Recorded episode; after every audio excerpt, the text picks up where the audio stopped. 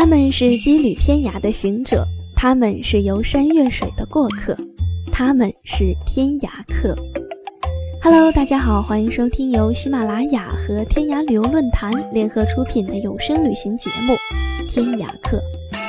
这一季就让我们一起跟随依然、洋洋的脚步，来品尝旅游达人向往的城市味道吧。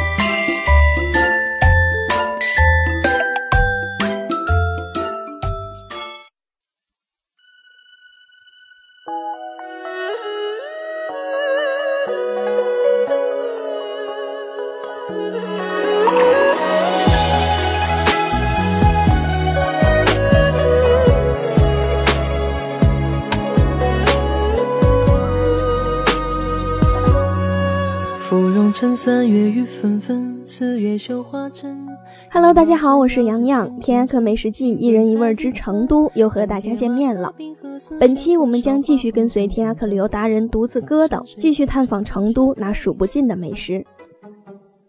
成都美食众多，几天的行程也只能尝到冰山一角。成都的很多餐厅店面都不大，而且座位都挨得很近，有的火锅店甚至把桌椅都放到了街边。有点北方夏天大排档的意思。别看这些餐厅装修风格粗犷，但在菜品上却是绝对的细腻，更讲究内在美。或许这就是纯正的四川风味吧。点了夹饼、回锅肉包子和蒸蒸糕。夹饼做法极其简单，在饼里面夹着酥肉，还有胡萝卜，然后刷上一些酱料。饼不是白吉馍，也不是油炸过的。口感特别软，像蒸出来的，酱料的咸度也刚刚好，酥肉比在豆腐脑里更有口感，配上葱花、胡萝卜，酥脆可口。回锅肉包子则皮儿很厚，肉馅儿肥但却不腻，口感黏黏的，甚至还有一些糯。馅儿里面的菜很入味，吃起来有一些咸。蒸蒸糕在此之前我没有听说过，也没有尝过，没想太多，直接就拿手咬了一口。有种糯米发糕的感觉，外皮有一点干，内心有点散，满嘴的颗粒感。仔细的品尝，还有点糯米的香甜。老板在旁边看我吃的陶醉，向我笑了笑，我也向他笑了一下。之后我们聊了起来，几句寒暄之后，他给我讲起了这蒸蒸糕的故事。早年间，蒸蒸糕是成都独有的特色小吃，曾经在成都的大街小巷都能听到卖蒸蒸糕的梆梆声。大多数都是一些挑着担子的小贩，前面担着食具、木盒，还有食材原料，后面担着火炉、木炭、铁锅、蒸笼等。别看蒸蒸糕虽小，做法却特别的讲究。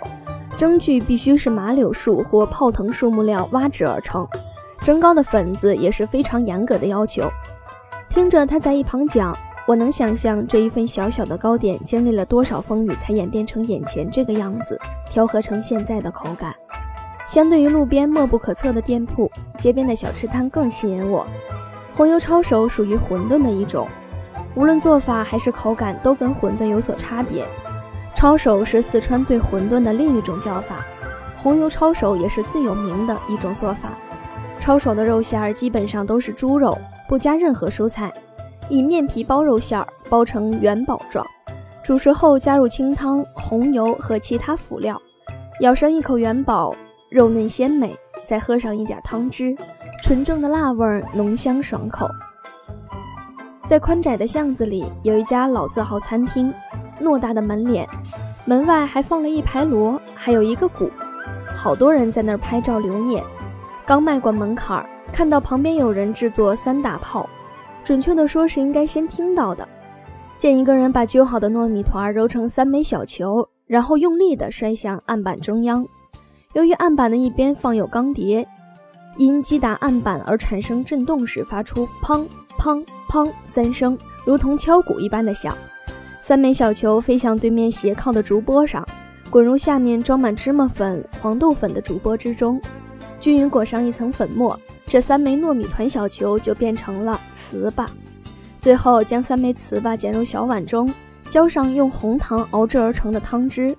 虽说糍粑小的一口可以咬下，但还是小口咬下去，慢慢品尝。第一口咬下去会觉得糍粑特别结实，有嚼劲儿，也不粘牙。不像有的糍粑特别软，咬下去就会塌。仔细品尝糍粑，有一点芝麻的香，虽说是红糖熬制的汤汁，但是不呛人，吃三枚也不会觉得腻的。担担面也是成都著名的美食，纤细而薄的面条配上颗粒分明的香酥肉燥，看着卖相一般，但是搅拌均匀之后，上面撒的肉燥只是引子，原来调味料全都藏在面的下面。